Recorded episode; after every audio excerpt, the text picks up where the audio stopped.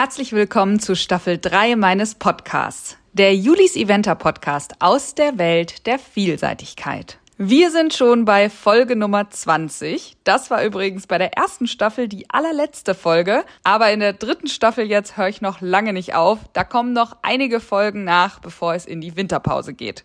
Vielleicht gibt's auch gar keine Winterpause, keine Ahnung, ich muss mal gucken. Auf jeden Fall gibt's heute ein Update zum deutschen Olympiakader, den Nominierungen und Pratoni.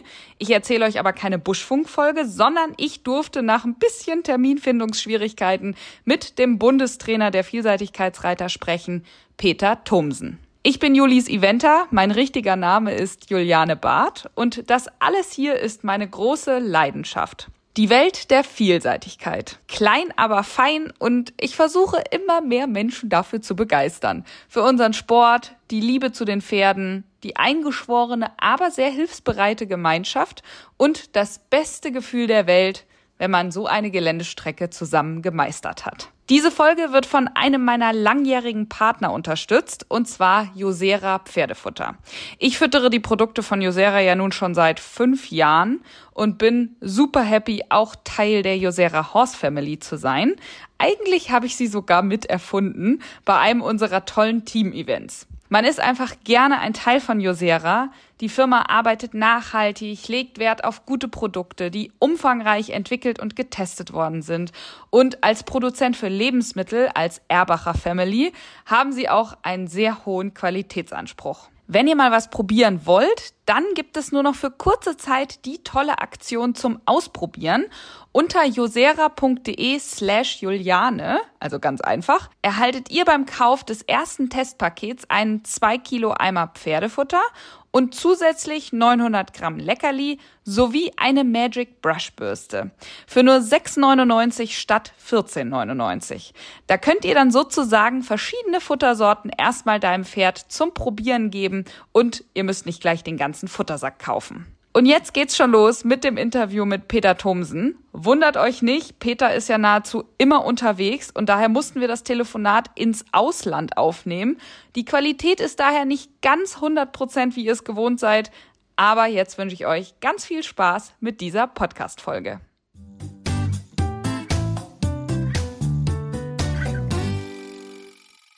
Lieber Peter, herzlich willkommen mal wieder im Podcast. Ich freue mich sehr, dass du nochmal dabei bist. Wie hast du dich denn jetzt so in den ersten, ja, sechs, sieben Monaten als Bundestrainer eingelebt?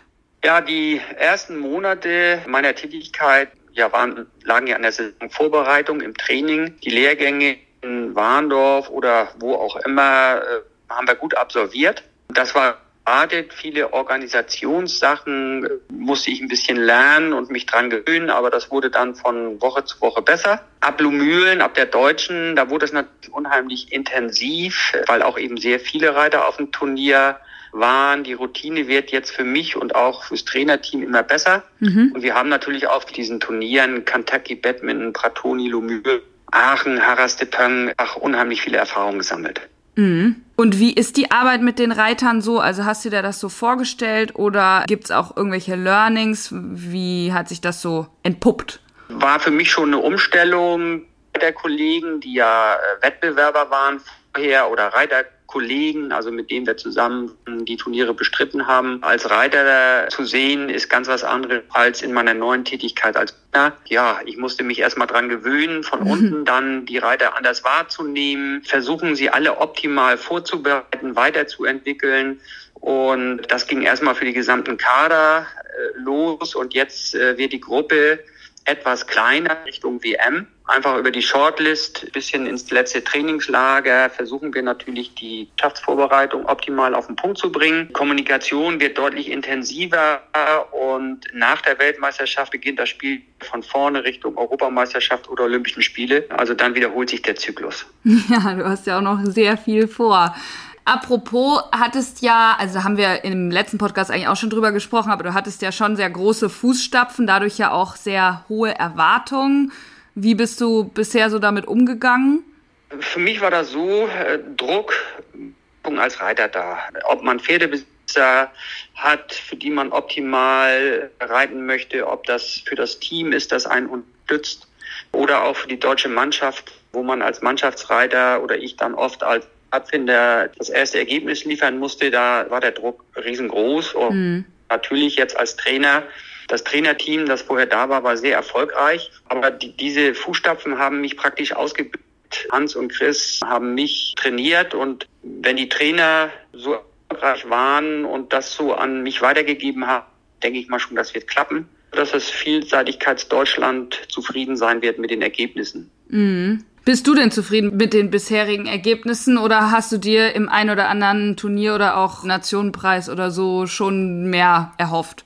Ja, das ist wie im Reitsport. Es gibt Höhen und Tiefen. Pratoni in der Vorbereitungsprüfung, da lief natürlich überhaupt nicht wie gewünscht. Da hatten wir Pech, dass ein Pferd verletzte, mhm. auch Reiter die Prüfung nicht beenden konnten. Und das war natürlich dann enttäuschend. Aber genauso kann man auch der zweite Platz in Aachen oder der Sieg in Le Pen waren tolle Erfolge. Und so geht es eben auf und ab und versuchen, die Leistungskurve möglichst stabil Richtung positiven Ergebnis zu machen. Und da hauen wir eben alles rein. Hm. Jetzt mal so Richtung WM. Die Longlist, die war ja so in vier Kategorien aufgesplittet. Das war mir jetzt neu. Korrigiere mich, wenn ich falsch liege. Also warum war die jetzt so gesplittet und, und welche Kriterien sind da sozusagen zum Einsatz gekommen? Ja, die Kriterien sind, sind alles, was an eine Leistungskurve, eine Leistungsperspektive einflusst. Das ist eben natürlich Ergebnisse der Vergangenheit, Fitness von Reiter, die Gesundheit von Pferd und Reiter, die mentale Verfassung, Trainingseindrücke, alles, was man an Informationen kriegen kann, hat natürlich Relevanz auf eine Longlist oder Shortlist-Nominierung. Wichtig immer zu wissen, dass man an einem Datum nominiert. Das heißt, die Longlist wurde am 2.7 aufgestellt und da hat der Ausschuss praktisch versucht, die Leistungsperspektive für alle Reiter, die dann auf die Longlist zu kommen, zu prognostizieren. Mhm. Und äh, diese vier Kategorien, da haben wir einfach äh, gesagt, das hat es früher schon gegeben, dass man eben Reiter, die auf Augenhöhe relativ gleich sind, in eine Gruppe nimmt, um jetzt nicht da sich zu festlegen zu müssen oder nur einfach alle alphabetisch runter zu sortieren. Dann wissen die Reiter nicht, wo sie stehen. Und ich glaube, das hat jeder verstanden dass die Blöcke dann eben mit fast gleichwertigen Reitern gebildet wurden. Und der Wettkampf geht ja immer weiter. Am 14.8. nach Harapang wurde dann ja die Shortlist nominiert. Da wurde wieder eine Leistungskurve, äh, Leistungsperspektive prognostiziert aus den Faktoren, die ich gesagt habe. Mhm. Und wenn das 14 Tage später ist, dann äh, kann sich das wieder ändern. Und ja, insofern versuchen wir, äh, das Beste an Informationen auszuwerten, um die richtigen dann nachher ja, für die WM zu nominieren. Mhm. Und wer entscheidet da alles mit? Der Ausschuss, das sind ja fünf Leute. Das ist einmal äh, Jens Adolfs, ist ja Vorsitzender, Henrik von Piepke, Dennis Peiler als Geschäftsführer. Meine Wenigkeit, Anne wohl als Aktivensprecherin ist dabei. Mhm. Und beratende Funktion hat dann ihr Arzt praktisch. Ah ja, okay. Wenn die Truppe jetzt so steht, so wie sie jetzt nominiert ist, sagen wir mal, die können alle so fahren. Wie, wie zufrieden bist du oder wie, welche Erwartungen hast du dann? Ja, also meine Erwartung ist auf jeden Fall eine Mannschaftsmedaille. Wir haben gesagt, wir wollen die Mannschaft absolut in den Fokus setzen. Mhm. A, um eine Teammedaille zu erreichen. Das ist uns bei den letzten zwei Weltmeisterschaften nicht gelungen und das ist für uns vorrangiges Ziel. Und natürlich äh, ist damit dann auch verbunden eine Qualifikation für die Olympischen Spiele. Mhm. Da müssen wir schlechtestenfalls als Fünfter abschneiden. Das ist das Minimalziel und wir das zu erreichen. Ja, und dann habe ich noch eine Frage zur Shortlist-Nominierung. Da ist ja als Einzelreiterin Alina Dibowski nominiert, ganz jung. Warum eher sie als eine Sophie Leube?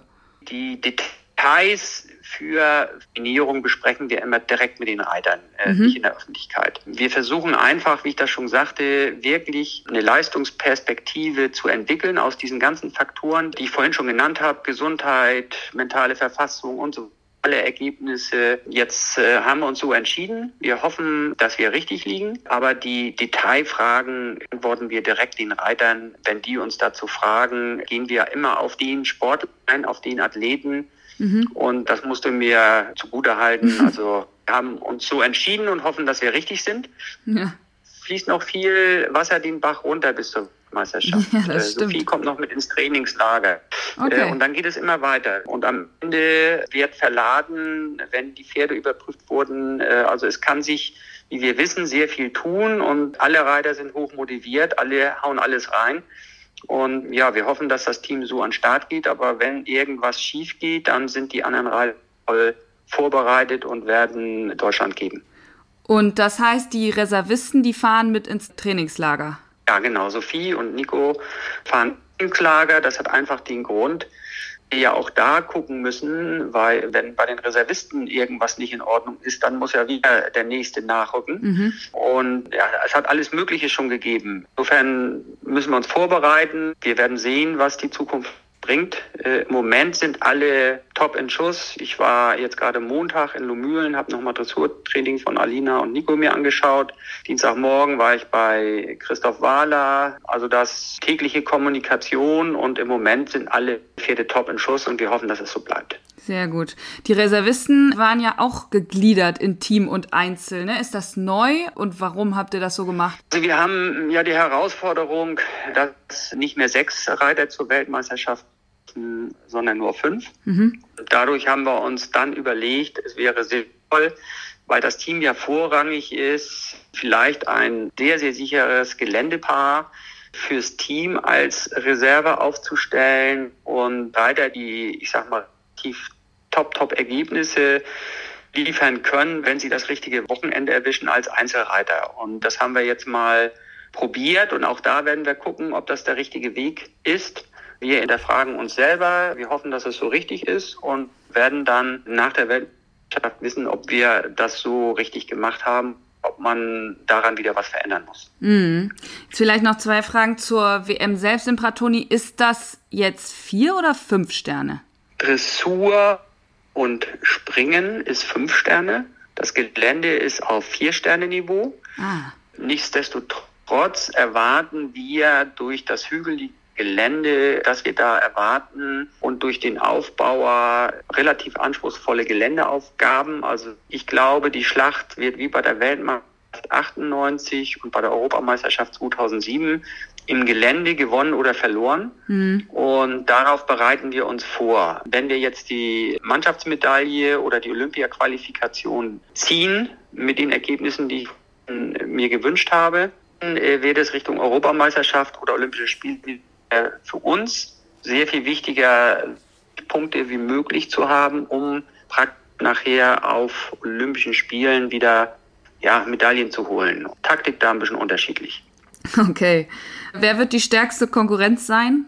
Also die stärkste Konkurrenz ist wie immer England. Großbritannien hat einfach eine hervorragende Breite an fünf Reitern. Mannschaft ist wirklich überragend aufgestellt, aber auch Australien, Frankreich oder die USA sind Medaillenaspiranten. Die Schweiz ist super in Schuss, also die Konkurrenz ist groß. Nichtsdestotrotz auf uns selber. Das ist das Entscheidende. Aber wir gucken auf uns selber, wenn wir so performen, wie ich mir das wünsche und uns so vorbereiten und das Glück ein bisschen auf unserer Seite haben, haben wir wirklich eine Mannschaft, die auch alles reißen kann. Insofern versuchen wir selber, die Ergebnisse so gut wie möglich aussehen zu lassen. Ja, so müssen wir auch rangehen. Was machen denn die Shortlist-Kandidaten bis dahin noch oder bis zum Trainingslager? Wann geht's zum Trainingslager los? Also wir treffen uns am 6. September in Bonn-Rodderberg. Da wäre dann nochmal Konditionstraining, vielleicht auch ein paar Geländesprünge. Das Dressur- und Springtraining wird absolviert. Pferde werden alle nochmal untersucht und ich glaube am Sonntagmorgen um 4 Uhr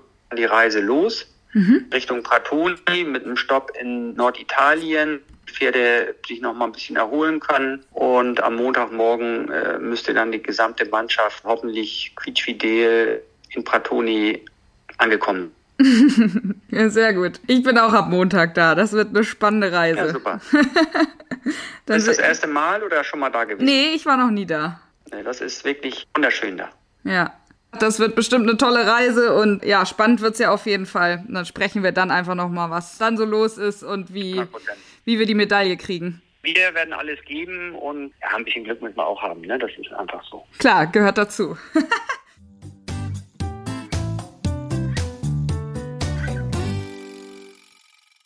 Ja, wir sind doch alle jetzt ein bisschen schlauer. In zwei Wochen werden die Pferde also schon verladen und dann geht's los nach Italien zur Weltmeisterschaft.